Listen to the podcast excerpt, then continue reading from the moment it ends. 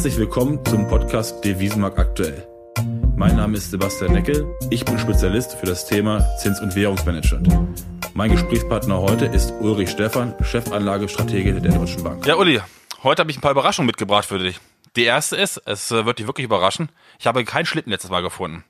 Die zweite unschöne Überraschung ist, mein Fußballverein, Hannover 96, rutscht leider weiter bergab. Zweite Liga, Platz 15, nicht wirklich gut. Und habe in einem Haushalt noch jemanden, der Eintracht Braunschweig-Fan ist und meint, er müsse jetzt die ganze Zeit feiern. Feiern ist, glaube ich, momentan in den USA auch nicht wirklich möglich. Äh, die Strafzölle sind jetzt äh, erhoben worden auf chinesische Güter. Wie, inwieweit wird das den Vorwahlkampf in den USA beeinflussen? Also äh, zum Fußball kann ich auch ganz kurz beitragen, dass ich natürlich auch nicht nur glücklich bin mit meinem Club, der heißt Borussia Mönchengladbach, aber na gut, mal gewinnt man, öfter verliert man, insofern kann man noch wirklich Fan sein. Ähm, zum Tagesgeschäft. Äh, die Zölle. Trump hat diese Zölle wie angekündigt jetzt erhoben, beziehungsweise die amerikanische Administration gegenüber chinesischen Gütern. Man hat einen weiteren Anteil von äh, Steuern beziehungsweise Zöllen zuerst mal verschoben auf den Dezember. Das trifft viele Güter, die eigentlich im Weihnachtsgeschäft dann sehr beliebt sind. Also da hat er, ist er den amerikanischen Konsumenten ein Stück weit äh, entgegengekommen. Äh, die Chinesen haben äh, auch wieder Zölle erhoben gegenüber amerikanischen und auch europäischen Gütern. Also das schaukelt sich ein bisschen hoch, wenngleich verbal im Moment abgerüstet wird. Also Trump hält nach wie vor an einem Treffen für oder mit China fest und auch die Chinesen haben gesagt, sie haben kein Interesse hier zu eskalieren. Aber macht das nicht jedes Mal, dass er jedes Mal, nachdem Zins, äh, Zollerhöhungen stattgefunden haben oder die nächsten Ankündigungen kommen, er sagt, aber ich habe Interesse zu reden? Ja, er macht das äh, klar. Er äh, schafft Fakten und sagt dann, ähm, er will reden, also erhöht eigentlich permanent den Druck. Äh, bisher hat China dem nicht nachgegeben. Das ist vielleicht auch verständlich bei nur noch einem Leistungsbilanzüberschuss von unter einem Prozent. Also man ist nicht, man, man findet das nicht schön. Ich will das nicht, nicht schönreden jetzt diesen Handelsstreit, aber man versucht ja die Wirtschaft umzubauen auf mehr Konsum und äh, Binnenmarkt und äh, insofern äh, versucht man da Mittel und Wege zu finden und wahrscheinlich beschleunigt äh, dieser Handelsstreit äh, diese Frage ähm, im Moment. Aber treffen wird es, wenn jetzt wirklich die Elektronikgüter, die Konsumgüter drankommen, äh, im Dezember dann äh, mit Sicherheit den amerikanischen Konsumenten. Aber die Zölle der Chinesen, die Strafzölle, treffen doch eigentlich die Kernwählerschaft äh, von Donald Trump, oder? Ja, das ist eben jetzt jetzt jetzt äh, China hat Zölle erhoben auf auf Soja, auf Agrarprodukte, auf auf Gas. Also äh, das sind dann die typischen ähm, Wähler von von Trump äh, hier im Mittleren Westen etc. pp. Ähm, das ist natürlich auf einem wesentlich kleineren Niveau als die, als das Handelsvolumen, äh, was die USA mit äh, China haben. Also was äh, Chinesen in die USA transportieren, hat ein Handelsvolumen von irgendwie jenseits der 500 Milliarden. China, USA, also andersrum die USA in Richtung China, das liegt dann so irgendwie bei 160, 170 Milliarden. Insofern ist das Bedrohungspotenzial der Amerikaner da deutlich größer. Und die Chinesen versuchen das dann eben damit zu kompensieren, dass sie genau die Produkte, die ähm, Produktgattungen raussuchen, die eben die Trump-Wähler dann treffen. Aber gerade die Chinesen versuchen doch eigentlich auch in der Exportwirtschaft sich unabhängiger von den USA zu machen. Stichwort neue Seidenstraße. Mittlerweile, ich glaube, 130 Länder, äh, die sich daran beteiligt haben. Ähm, versuchen Sie sozusagen die Weltwirtschaft das Gleichgewicht zu verlagern gerade? Das liegt natürlich in der Natur der Sache. Wenn man eine solche große Volkswirtschaft hat, die so dynamisch wächst und mittlerweile eine solche Größe erreicht hat, dann verändert das per se äh, die, äh, die, die, die Ordnung auf der Welt ein, ein Stück weit. Da kommt einfach ein zweiter Player dazu. Ich glaube, da können die USA sich sehr anstrengen und man sieht das ja in diesen Diskussionen vor allen Dingen um die Technologie herum. Äh, aber sie können wahrscheinlich den Aufstieg Chinas nur verlangsamen, sie können sie nicht endgültig aufhalten. Äh, die neue Seidenstraße hat mittlerweile 150 äh, Länder, es sind auch einige europäische dabei, die Bundesrepublik ist noch nicht beigetreten. Ähm, wir reden über rund die Hälfte des äh, wirtschaftlichen Bruttoinlandsproduktes und wir reden über zwei Drittel der Weltbevölkerung, also das ist schon eine größere Nummer. Und äh, China sagt natürlich, dass es äh, hier an Handel und so weiter interessiert sind. Es sind sicherlich auch machtpolitische Interessen mit dabei. Es ist das erste Großprojekt, was es auf der Welt gibt, wirklich komplett ohne amerikanisches Zutun. Ähm, und insofern wird das am Ende des Tages eine zwei, äh, ja, in zwei Richtungen gehen. Natürlich will China exportieren, China will aber auch oder ist auch angewiesen auf Importe, zunehmend mit dem Umbau, den ich vorhin schon angesprochen habe. Ein sehr, sehr spannendes Projekt, was ja nicht nur ähm, Eisenbahn Richtung Europa betrifft, sondern natürlich auch Seewege, wo wir dann äh, über Asien ähm, äh, reden und auch natürlich über Afrika. Vielleicht noch ein, zwei Punkte über China, was wir gesehen haben, dass die chinesische Industrie jetzt zum vierten äh, Mal hintereinander geschrumpft ist. Das heißt, der Einkaufsmanager-Index äh, leicht unter den 50 Punkten, 49,5, was dann sozusagen gegen ein Wachstum spricht. Äh, die Exportaufträge relativ stabil noch. Ähm, scheinbar kaufen amerikanische Firmen oder wollten vor den, vor den Zöllen nochmal noch mal nachkaufen.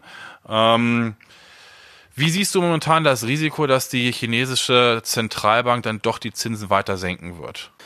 Also man muss ein bisschen aufpassen, wenn man auf diese Stimmungsindikatoren der Wirtschaft guckt. Es gibt nämlich zwei verschiedene. Das eine ist der offizielle chinesische, der war, wie du gerade gesagt hast, äh, tatsächlich etwas schlechter. Äh, dann gibt es den sogenannten äh, Kaiksin. Index PMI, der war etwas besser sogar als erwartet. Von daher sind die ähm, die Indikatoren im Moment nicht ganz eindeutig, muss man sagen. Das äh, trifft ja dann auch auf die von dir angesprochenen Exporte zu. Ähm, wie gesagt, China will diesen, äh, diesen Handelsstreit nicht. China hat auch ein großes Volumen an Exporte Richtung USA, aber China hat mittlerweile einen starken Binnenmarkt. Von der gesamten Industrieproduktion Chinas gehen nur zwei Prozent direkt in die USA. Rechnet man die Zulieferer für andere Unternehmen in anderen Ländern hinzu, dann wären es fünf Prozent, also das ist überschaubar. Und ich glaube, je mehr der Handelsstreit eskaliert, desto eher wird China bereit sein, äh, die eigene Wirtschaft weiter zu stimulieren mit geldpolitischen, mit fiskalischen Maßnahmen. Wir haben vor zwei, drei Wochen erlebt, dass man die Zinsen nicht gesenkt hat. Vielleicht wollte man da kein Öl ins Feuer äh, in der Diskussion mit Amerika schütten. Aber man äh, ist eben auf einen anderen Zinssatz gegangen, zu dem dann Banken an Unternehmen Kredite ausreichen sollen. Und der ist deutlich tiefer als der bisher vom Staat regulierte äh, Zins. Also da hat es schon Erleichterungen gegeben. Und wie gesagt, je mehr dieser Handelsstreit eskaliert, je mehr Probleme es gibt auf der äh, Exportseite, desto mehr wird China voraussichtlich dann äh, den Binnenmarkt stimulieren, umbauen, um das Wachstum um die sechs Prozent herum halten zu können. Das heißt, auf zwölf Monatssicht, wo siehst du da den Euro-Renminbi-Wechselkurs? Ja, der Renminbi hat ja schon deutlich an Wert nachgelassen. Äh, auch da hat man ja den Eindruck, dass äh, die Chinesen ihn immer irgendwie versucht haben, unter der sieben zum Dollar zu halten, um ähm, da, wie gesagt, kein Öl ins Feuer zu werfen, um, um zu zeigen, hier, wir werten jetzt nicht einfach ab, um uns Vorteile zu äh, beschaffen, als Trump dann tatsächlich eskaliert hat im Mai und äh, dann eben jetzt im Juli, August äh, weiter, hat man dann losgelassen. Mittlerweile sehen wir ihn bei 7,18 äh, zum Dollar, bei 7,20 wären die Zölle kompensiert, also man ist quasi da. Ähm, es kann durchaus sein, dass äh, die Abwertung noch ein Stück weiter geht, je nachdem, wie eben diese ganzen Zolldiskussionen ausgehen. Aber ähm, nochmal, das ist durchaus äh, von China bewusst gemacht. Man zeigt mal den Waffenschrank, den man so zur Verfügung hat. Jetzt erwartest du wahrscheinlich von mir, dass ich immer nur Nachrichten gucke, Bildungs-TV. Mache ich ab und zu nicht. Äh, es gab eine Serie, The Royals nannte sich die, gegen Großbritannien darüber, dass, ich sag mal ganz kurz zusammengefasst am Ende, ähm, der König dort das Parlament äh, entmachtet hat und äh, die Staatsgeschäfte selbst in die Hand genommen hat. Wie siehst du aktuell die Entwicklung in Großbritannien? Oh, das ist eine ganz spannende Frage. Wir äh, werden ja fast jeden Tag mit Neuigkeiten äh, überrascht. Äh, Boris Johnson gebärdet sich tatsächlich, ähm, äh, sagen wir mal, anders. Äh, man sieht das ja auch in den Protesten, die es dann in Großbritannien auch auf der Straße mittlerweile gibt, durch diese, in Anführungsstrichen, Parlamentsferien. Der hat ja keine Ferien angeordnet, der hat einfach die Queen's Speech auf Mitte Oktober gelegt und traditionell, äh, Großbritannien ist ja, ich glaube, das einzige Land auf der Welt ohne schriftliche Verfassung. Also traditionell ist es dann so, dass ähm, einige Wochen vor dieser Queen's Speech eben äh, das Parlament äh, pausiert und dann gibt's noch die Parteitage Ende September, daher kommt diese Frist zustande. Äh, man wird jetzt sehen, äh, heute wird diskutiert im ähm, britischen Unterhaus, morgen wird abgestimmt, ob man den äh, Paragraphen 50, Entschuldigung, den Artikel 50 der Arbeitsweise der EU nochmal anguckt, äh, um diesen Austrittstermin zu verschieben. Ähm, es gibt Gerüchte, dass Boris Johnson, sollte er verlieren, und er hat ja nur eine Stimme Mehrheit, äh, Neuwahlen ausruft. Das halte ich heute für nicht sehr unwahrscheinlich und das wäre wahrscheinlich auch die sauberste Lösung. Also ein nächstes Referendum zu machen, um zu sagen, wir fragen jetzt nochmal das Volk so lange, bis es, äh, bis es die Meinung äußert, die uns gefällt, ist schwierig. Wie schnell kann man Neuwahlen ausrufen? Oh, das weiß ich gar nicht genau. Da bin ich zu wenig äh, verfassungsrechtlich in Großbritannien äh, konform. Aber das wird natürlich eine, eine Weile dauern. Ich könnte mir vorstellen, dass man dann der Europäischen Union tatsächlich sagt, äh, hier schiebt noch mal auf, bis wir uns sortiert haben und ähm, dass die Europäische Union auch darauf eingehen wird. Das könnte ich mir schon vorstellen. Aber ob das bis Ende Oktober noch funktionieren könnte mit Neuwahlen, da hätte ich durchaus meine Zweifel. Europäische Union, hast gesagt, ähm, kämpft natürlich mit verschiedenen Brandherden. Eine ist natürlich der unsichere Ausgang des Brexit, Soft oder, oder Hard Brexit oder vielleicht doch kein Brexit. Das andere ist allerdings auch, was innerhalb der Europäischen Union passiert. Ähm, man hat sich hier zwar in Italien äh, mehr oder weniger auf eine Regierung geeignet, äh, ist doch relativ fragil immer noch. Jetzt hatten wir in Deutschland Landtagswahlen in Brandenburg und Sachsen. Ähm, bei denen die große Koalition ja doch nicht wirklich erfolgreich gewesen ist, hat also ein Ruck auch stattgefunden. Ähm, ist ja die Frage auch so ein bisschen, welche Auswirkungen wird das auf die Zukunft der Europapolitik der großen Koalition haben? Und wir haben natürlich auch in der Europäischen Union weitere Themen, stockende Verhandlungen über das EU-Asylrecht beispielsweise ähm, und auch der EU-Finanzrahmen, der neu ausverhandelt werden muss. Ähm, wie siehst du momentan die Europäische Union und glaubst du, dass aus der jetzigen Situation mit den ganzen Brandherden wir doch in drei, vier Jahren gestärkt rausgehen werden? Also ich glaube, dass wir auf jeden Fall die Chance haben. Ähm, das Bild, was du beschreibst, ist sicherlich richtig, dass die Europäische Union im Moment keinen besonders positiven Eindruck hinterlässt ähm, auch in weltweiten Diskussionen nicht. Es wäre besser, wenn man da mit Einigkeit auftritt, um eben auch die Möglichkeit zu haben, Standards zu setzen, ähm, mit den, mit den Chinesen, mit den Amerikanern auf Augenhöhe am Tisch zu sitzen. Das schafft man im Moment äh, nur sehr begrenzt, ähm, wobei ich persönlich finde, dass Macron den G7-Gipfel in Biarritz äh, sehr ordentlich äh, gemanagt hat.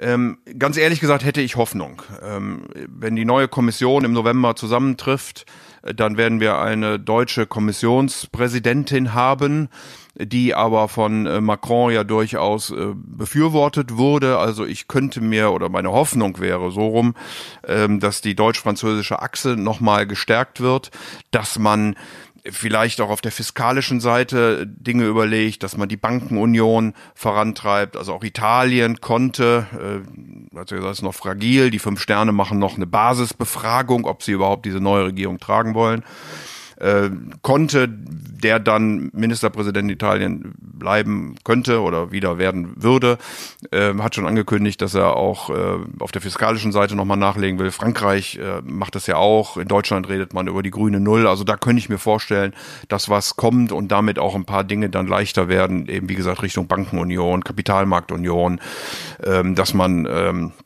auf der Migrations-, vielleicht auch auf der Verteidigungsaußengrenze, äh, auf, der, auf, der, auf den Diskussionen einfach näher zusammenrückt. Das wäre dringend notwendig. Man hat dann immer noch genug Problemfälle, die man äh, zu lösen hat. Aber da könnte ich mir, wie gesagt, über die neue Kommission was vorstellen. Ähm, auf der EZB-Seite werden wir auch mit äh, Frau Lagarde dann eine Französin haben und Frau Lagarde wird mit Sicherheit die Geldpolitik von Draghi äh, fortsetzen. Sie hat ja schon angekündigt, dass der Zins noch, äh, noch nicht da, äh, also so tief ist, wie man ihn setzen könnte, äh, dass sie da durchaus bereit wäre, die Geldpolitik sogar noch expansiver gestalten zu wollen. Also äh, Geld- und Fiskalpolitik nach vorne gerichtet, könnte ich mir durchaus vorstellen, dass äh, Europa diesen Weg geht um dann eben auch die Kraft zu haben, die nötigen strukturellen Veränderungen einzugehen.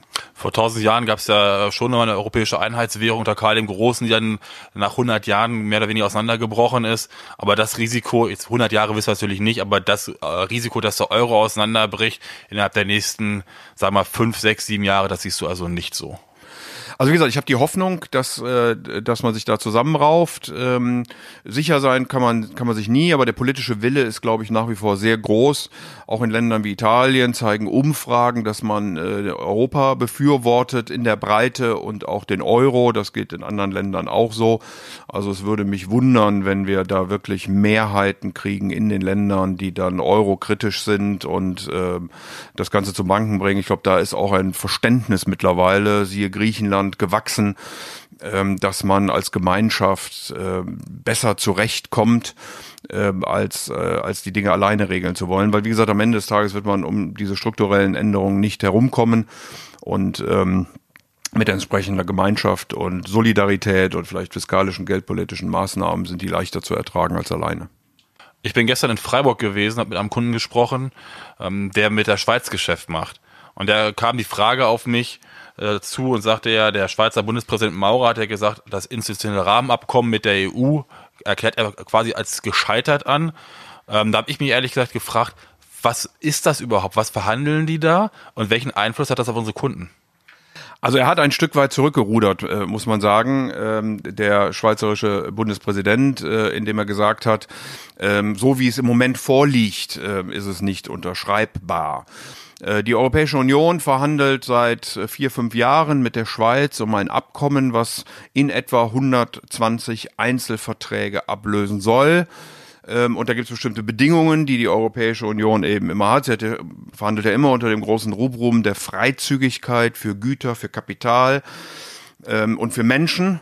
Ähm, und das ist eben auch hier das Thema. Da wollen die Schweizer sich nicht an allem beteiligen. Beispielsweise gibt es um den, um den Lohnschutz, also Stichwort Dienstleistungsrichtlinie, äh, dass ähm, Arbeiter aus der EU in die Schweiz kommen und äh, die Löhne dann drücken und das eben äh, Schweizer Bürgern Probleme machen könnte. Das möchte die Schweiz nicht. Die Schweiz möchte nach wie vor staatlichen Schutz für ihre Banken haben. Da gibt es ja auch den Single Resolution Act, also das Testament in Anführungsstrichen, was die Europäische Union hat, wenn Banken Schwierigkeiten bekommen. Möchten sie auch nicht so gerne und ähm, es geht um die, um die Freizügigkeit insgesamt vom Personenverkehr, also Zuwanderung in die Schweiz. Man darf dabei nicht vergessen, dass die Schweiz heute schon einen sehr, sehr hohen Migrantenanteil hat, der höher ist als der in der Bundesrepublik Deutschland. Also ähm, so und wenn, wenn Zuwanderung ist, wie geht man dann mit Sozialleistungen etc. um? Ich glaube persönlich, dass man in 2019 keinen, keine Lösung mehr finden wird. Wahrscheinlich jetzt mit der alten Kommission ähm, nicht mehr in den letzten sechs Wochen oder so. Äh, ab November tritt dann die neue Kommission äh, zusammen, wird sich finden, wird sich einarbeiten, wird möglicherweise neue Schwerpunkte äh, suchen und dann ist es aus meiner Sicht reine Spekulation, jetzt zu sagen, wenn man noch nicht mal die handelnden Personen genau kennt, wer denn da wo, wie, zu welchen Lösungen kommen wird.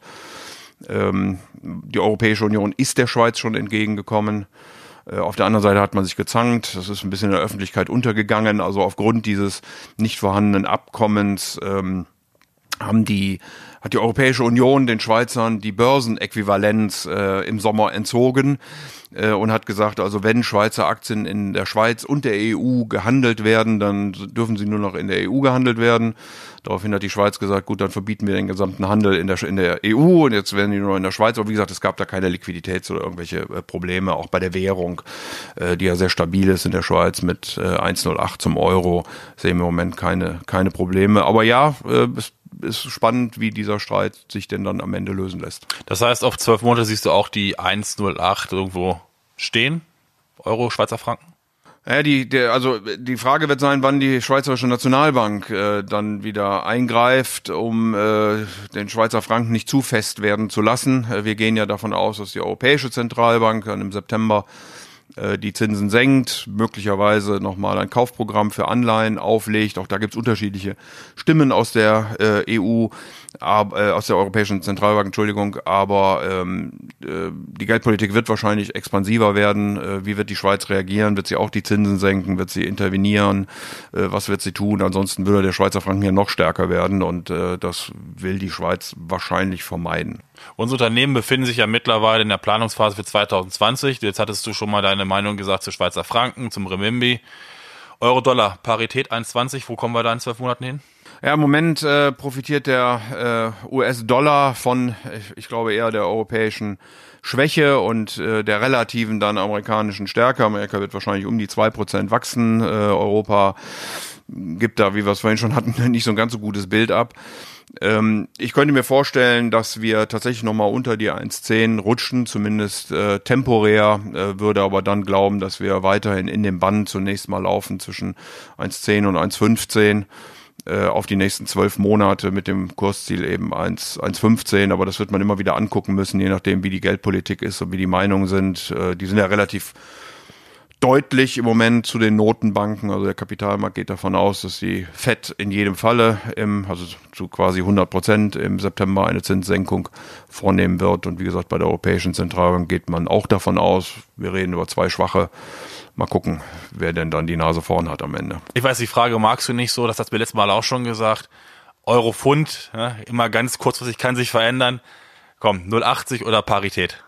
Also wir haben ja das britische Pfund immer als äh, Maßstab genommen äh, für äh, die Nervosität zum Brexit. Ähm, ich glaube, ehrlicherweise müsste man auf Irland gucken. Da zeigt sich nämlich die Nervosität deutlich, deutlich gravierender ähm, in den Kapitalmärkten, also auch am Aktienmarkt am irischen. Das britische Pfund ist relativ moderat, um die äh, 90 herum. Ich glaube, wenn, ähm, wenn es wirklich zu einem harten Brexit kommt, den Johnson ja anstrebt, dann werden wir eher über äh, Parität reden. Äh, wenn es zu Neuwahlen kommt, glaube ich, dass wir eher wieder deutlicher unter die 90 fallen werden. Köln-Gladbach am Wochenende? Oh, das ist auch eine ganz interessante Frage. Ähm, normalerweise haben wir einen ganz guten Rekord gegen, äh, gegen den FC, also insofern äh, tippe ich auf einen Sieg für uns. Okay, das wird dann wahrscheinlich so sein wie bei uns gegen Bielefeld. Danke für das heutige Gespräch. Tschüss.